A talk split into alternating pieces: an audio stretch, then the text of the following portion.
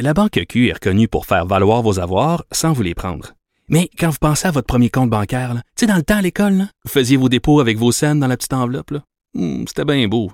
Mais avec le temps, ce vieux compte-là vous a coûté des milliers de dollars en frais, puis vous ne faites pas une scène d'intérêt. Avec la Banque Q, vous obtenez des intérêts élevés et aucun frais sur vos services bancaires courants. Autrement dit, ça fait pas mal plus de scènes dans votre enveloppe, ça. Banque Q. Faites valoir vos avoirs. Visitez banqueq.ca pour en savoir plus. Avertissement. Cette émission peut provoquer des débats et des prises de position pas comme les autres. Vous écoutez Sophie Durocher. Vous vous souvenez du grand confinement, le premier grand confinement au printemps quand euh, le premier ministre François Legault avait dit qu'il mettait le Québec sur pause? Une des questions qu'on s'était beaucoup posées, c'est est-ce qu'il va y avoir une augmentation des séparations, une augmentation des divorces? Et comment on va gérer des questions comme la garde partagée, la garde des enfants? Ben là, on, s'apprête à vivre un deuxième grand confinement. Le Québec va se remettre en pause pour une deuxième fois. Quelles leçons on peut retirer de ce premier grand confinement? J'avais envie d'en parler avec Maître Sylvie Schirm. Elle est avocate spécialisée en droit de la famille, puis elle est au bout de la ligne. Maître Schirm, bonjour. Bonjour. Bonne année 2021, Maître Schirm. Quelle leçon ou quelle leçon légale on peut retenir du premier grand confinement du printemps 2020? Je pense que qu'est-ce qu'on peut retenir, c'est le, ce qu'on a maintenant qu'on n'avait pas au printemps, c'est un qu'est-ce que j'appellerais un, un, corps jurisprudentiel sur la question de la COVID, malheureusement, Oui. la jurisprudence COVID, qui est venu établir les principes? Parce que c'est sûr que les parents euh, se, se sont retrouvés, certains parents, devant les tribunaux à cause de la question de garde, de crainte que l'autre parent ne respecte pas les consignes, qu'est-ce qu'on fait, les régions, la garde partagée, etc. Les tribunaux étaient assez clairs et consistants à l'effet que il faut garder et respecter les jugements en place. Il faut garder les contacts des enfants avec leurs deux parents.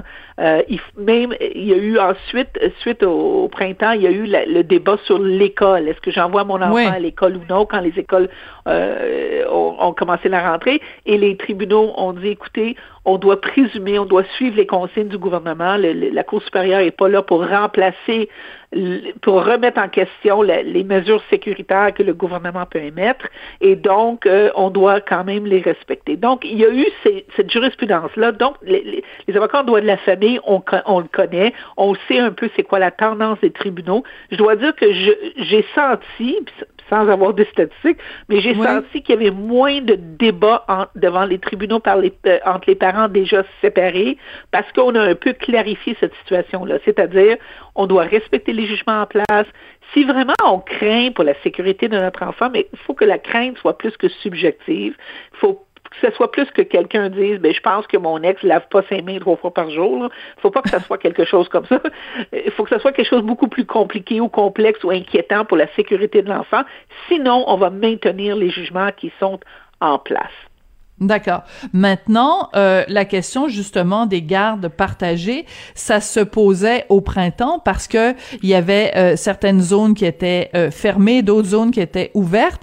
Bon, là, euh, d'après ce qu'on ce qu'on sait, ce qu'on comprend, ça va pas mal être tout le Québec au complet qui va être sous le même régime avec les couvre-feux, l'interdiction de déplacement et tout ça. Est-ce que ça va rendre la vie plus facile ou plus compliquée pour les parents qui ont des enfants en garde partagée? Ben, je crois que euh, le, de qu'est-ce qui s'est euh, qu'est-ce qui est arrivé au printemps, c'est qu'on a permis le déplacement des enfants euh, entre les régions quand il y avait euh, une question de garde partagée. D'ailleurs, on disait à nos clients et nos clientes d'avoir une copie de leur jugement avec eux Hmm. quand ils faisaient des déplacements avec l'enfant. Quand à l'époque il y avait des barrages, est-ce qu'on va avoir d'autres barrages? On le sait pas. Si oui, c'est le même euh, conseil. Même conseil. Et, et- et je ne crois pas qu'on va empêcher le déplacement des gens quand c'est pour l'exercice de la garde partagée justement en région. D'accord. Alors ça, ça ne doit Alors, pas vraiment changer. Mhm.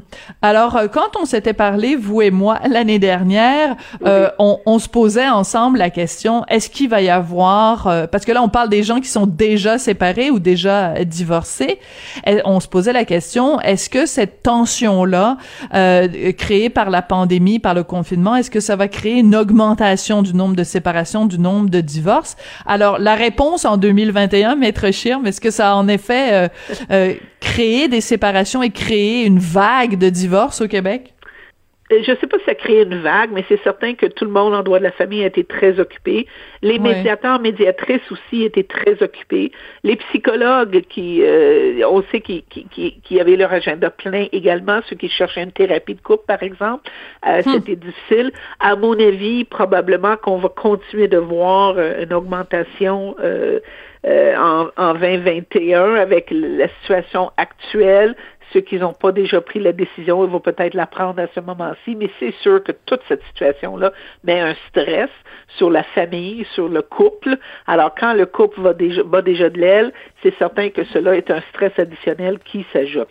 Alors, euh, j'en ai eu des gens qui ont expliqué, des clients clientes qui ont expliqué comment ils trouvaient ça difficile, le confinement, le télétravail ensemble sous le même toit. Euh, d'être constamment ensemble alors qu'on n'est pas bien ensemble dans notre couple. Mm-hmm. C'est certain que même pour les couples qui vont bien, ça pose des défis euh, de partager la maison 24 heures sur 24. Alors c'est sûr que quand ça va pas bien, mais cela mène à un stress additionnel et les gens des fois ils sentent le besoin de prendre la décision. Ce qui est pas facile parce que justement à cause de la pandémie, c'est plus difficile de se trouver un logement, de s'acheter une maison, de vendre une maison. Tout ça fait des démarches additionnelles. Puis il y a des gens aussi qui peut-être devront euh, repasser c'est quoi leur valeur, qu'est-ce qui est important, est-ce que je dois peut-être hmm. laisser de côté mes propres besoins temporairement pour garder la famille ensemble, parce que les enfants souffrent de cette situation-là énormément. Alors imaginez vivre la pandémie, l'instabilité, la question de l'école, qu'on ne sait pas si on va, on voit pas nos amis, notre famille, puis en plus mes parents se séparent. Alors, il faut se poser quand même la question, est-ce que c'est vraiment le moment de faire cette démarche-là? Hmm. Est-ce qu'on peut trouver d'autres solutions, une autre façon de vivre ensemble sans nécessairement amener euh, à la séparation? Oui, mais c'est très important ce que vous mentionnez.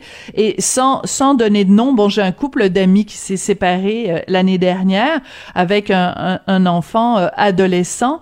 Et tout notre groupe d'amis, notre réaction, ça a été, ben, vous auriez pas pu attendre un an parce que c'est sûr que déjà pour les pour les enfants le, le, stress est tellement énorme de la de la de la pandémie puis vous en avez parlé l'absence de, de, des amis des copains puis bon l'école à distance c'est pas exemplaire. Et si en plus on rajoute ce stress là d'une séparation des parents puis en même temps il faut aussi peut-être voir euh, l'autre aspect, maître Schirm, c'est-à-dire que pour des enfants, qu'est-ce qui est le mieux de voir des parents qui s'engueulent constamment parce qu'ils sont plus capables de se voir ou des parents qui ont la maturité de se dire ben écoute, on, on, est tellement plus capable de se voir que c'est mieux euh, pour l'atmosphère familiale d'aller vivre chacun de notre côté. Qu'est-ce que vous en pensez? C'est toujours la très bonne question que vous dites là. C'est exactement, c'est certain, il y a des enfants. Moi, je, je représente aussi dans ma pratique des enfants. Et souvent, les enfants me disaient, ça fait longtemps que je savais que mes parents devaient se séparer. Je suis, je, enfin, ils ont pris la décision. C'était l'enfer. Mais c'est pas tous les enfants qui vont vivre ça comme ça. Si les parents le font avec une maturité, et c'est ça, c'est ça qui est des fois difficile parce que quand on, on, brise notre couple, on n'est pas nécessairement notre meilleur, hein? on n'est pas nécessairement notre plus mature dans nos agissements parce qu'on est émotif, puis on vit un deuil. Mais si on est capable de faire ça d'une façon mature et dans l'intérêt de l'enfant et en, en essayant d'épargner l'enfant du conflit, parce que l'enfant, qu'est-ce qui souffre là? C'est pas mes parents sont séparés, c'est mes parents se chicanent. Et ça, séparés ou ensemble, c'est ça la plus grosse souffrance d'un enfant, c'est voir ses parents en litige ou en dispute et, et, vivre constamment le stress de bon, papa vient me chercher, est-ce que maman, est-ce qu'ils vont s'engueuler, est-ce qu'ils vont s'échanger, ou je peux pas aller faire des sports parce qu'ils s'entendent pas, ou personne veut payer pour telle chose. C'est ça qui fait souffrir l'enfant. Alors, si on enlève le, le, le conflit, puis on tente de faire ça d'une façon le plus paisible possible, au moins les dommages vont être moindres et la souffrance de l'enfant va être moindre que dans un cas de, de, de, de, litige. C'est sûr que l'enfant qui vit dans une, sous le toit avec deux parents qui se disputent tout le temps, c'est certainement pas dans son intérêt que la situation continue non plus. Ça, j'en conviens. Mhm. Mais c'est très intéressant, puis c'est important aussi euh, pour les gens qui, qui nous écoutent d'avoir cette réflexion-là. En effet, est-ce que le, le, la solution plutôt que de se séparer, c'est pas de, de s'asseoir puis d'essayer de, de mieux vivre ensemble, en tout cas jusqu'à temps que cette pandémie, cette cette année pandémie soit soit derrière nous. Justement, parlons-en. Euh, une des façons dont la pandémie va pouvoir être derrière nous, c'est la question de la vaccination. Et euh, euh on, on sait quand il y a eu, par exemple l'année dernière la question des parents qui disaient bon, est-ce que moi je veux pas que mon enfant aille à l'école, mais mon ex-conjoint lui veut que les enfants aillent à l'école. Est-ce que en 2021 la question ça va pas être moi, je veux que mes enfants se fassent vacciner. Mon ex-conjoint, lui, c'est un anti-vax. Euh, Est-ce que ça risque pas aussi de soulever des tensions au sein des, des familles? C'était ma première réflexion quand j'ai vu qu'on ah, oui. à vacciner. Effectivement, c'était vraiment ma première réflexion. De ce que je comprends, pour l'instant, on ne vaccine pas les enfants en bas de 12 ans et je ne suis pas certaine qu'on va encore vacciner même en bas de 16 ans. Alors, si on parle de vacciner 16 ans et plus, le débat ne sera pas un débat entre les parents parce que c'est l'enfant qui a 14 ans peut prendre déjà ses décisions sur sa santé. Bref, ça va être l'enfant de 16 ans qui va décider est-ce que je fais vacciner ou non.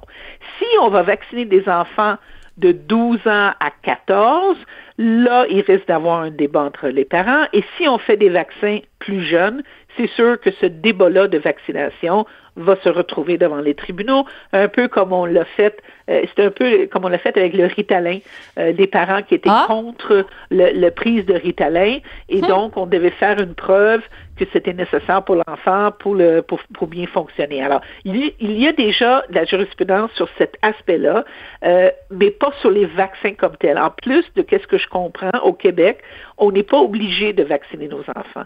Alors, euh, est-ce que les écoles ont des, des, des demandes? Peut-être, mais on n'est pas, il n'y a pas une obligation en vertu de la loi de vacciner les enfants.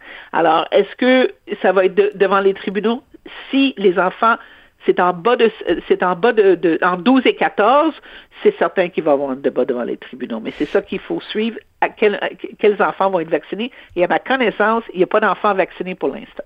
D'accord, mais Maître Chim, oui, mais maître Chim, si je peux me permettre, la question se pose aussi pour les parents parce que vous nous avez donné l'exemple l'année dernière où il y avait euh, des parents qui disaient bon, je suis pas à l'aise que mes enfants aillent euh, voir papa ou voir maman parce que euh, dans leur maison, ben ils se lavent pas les mains assez souvent, ils respectent pas les les mesures sanitaires.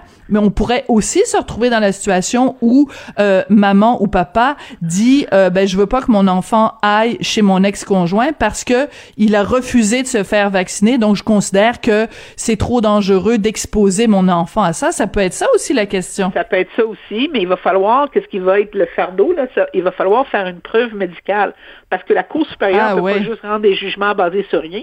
Il va falloir faire une preuve hum. médicale sur l'impact du vaccin. Par exemple, hier, j'ai écouté que c'était pas garanti qu'on peut pas quand même transmettre la COVID même si on est vacciné parce que le vaccin est plus pour les symptômes et moins pour la transmission mais on est tellement dans un domaine inconnu de toute façon. Alors, est-ce que ça, c'est vrai? Est-ce que le fait que je peux continuer à transmettre même si je suis vacciné? Ça, ce sera une preuve que la Cour devrait entendre par des experts, par des médecins qui viendront témoigner sur ça. Alors, c'est quand même un, fardeau assez lourd quand on voudra faire une telle démarche, parce que la Cour va être exigeante au niveau de la preuve, parce qu'un juge de la Cour supérieure euh, n'est pas un médecin, n'est pas un expert microbiologiste, mm-hmm. il doit avoir une preuve d'expert pour pouvoir rendre une décision. Et le fardeau de la preuve à ce moment-là sera sur les épaules de du parent qui conteste le fait que son enfant aille chez chez chez l'ex-conjoint. Euh, Exactement. Et puis, il faut prouver nos demandes, pourquoi que notre demande est bien fondée au niveau scientifique par un expert.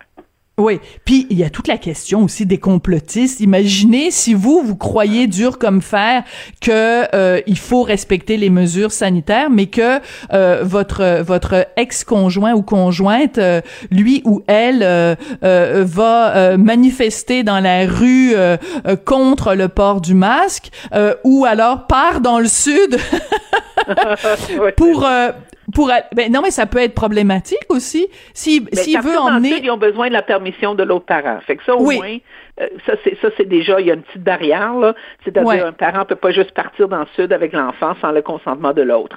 Euh, mais la question des complotistes c'est certainement un problème. Et je pense que ça ce sera un cas un cas qu'un tribunal pourrait intervenir pour empêcher euh, l'accès ou empêcher, par exemple, qu'on amène nos enfants à la manifestation. Parce Ah que oui. surtout que Hmm. dans ces manifestations-là, on a vu que les gens ne portent pas de masque, ils se fréquentent, il y a, il y a pas de respect de la distanciation sociale, qui est la base même là, de qu'est-ce qu'on nous demande, et ni, ni le masque. Alors, s'il n'y a pas de respect de ces consignes sanitaires vraiment de base, il est possible pour un parent de dire je, je veux une ordonnance que, que mon ex puisse pas amener l'enfant à une manifestation euh, euh, anti an- an- anti-COVID. Alors, Hmm. c'est possible de faire ça. Puis je pense qu'un juge regarderait sérieusement s'il y a un parent euh, qui euh, refuse de, de, de, de respecter ça ou qui ne y croit pas. Et ces parents-là vont venir le dire au juge. Ils vont pas se cacher. Voilà. Ils vont pas dire. Ils vont le dire ouvertement. Alors, la preuve sera pas trop difficile. Puis c'est la cour qui aura à trancher difficilement entre est-ce que je prive cet enfant-là de voir ce parent-là? Est-ce que c'est dans son meilleur intérêt de continuer de le voir? C'est une décision Hmm. difficile quand même. Ouais, mais en même temps, rappelons-nous tout le temps, tout le temps, et euh, je sais que vous, vous, le- vous le faites, maître Schirm, mais à travers tout ça, toujours, toujours garder au cœur de nos préoccupations l'intérêt de l'enfant. C'est pour Ouais, ça, c'est la base du droit de la famille, hein.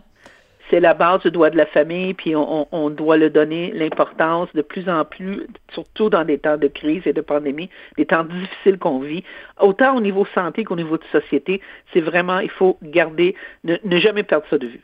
Absolument. Maître Schirm, c'est toujours, toujours, toujours passionnant de vous parler. Vous êtes vraiment une excellente euh, pédagogue du droit. Ça a été un, un plaisir de vous parler. Merci beaucoup de votre C'est un temps. plaisir pour moi aussi. Merci et bonne année. Merci, bonne année, maître Sylvie Schirm, donc, qui est avocate spécialisée en droit de la famille. Puis en plus, ben tiens, il me revient une question après avoir euh, terminé avec elle. Ça serait intéressant aussi de voir si, euh, dans le temps des fêtes, hein, s'il y a des, des, des conjoints qui ont été fâchés parce que bon, euh, tu sais, tu fêtes Noël avec euh, avec papa, tu fêtes le Nouvel An avec maman, mais d'un coup que papa ou maman a emmené les enfants faire un gros party de famille, alors que toi t'as respecté les règles à la lettre et t'as pas fait de party, ça aussi c'est le genre de, de choses qui peut créer de la chicane dans un couple.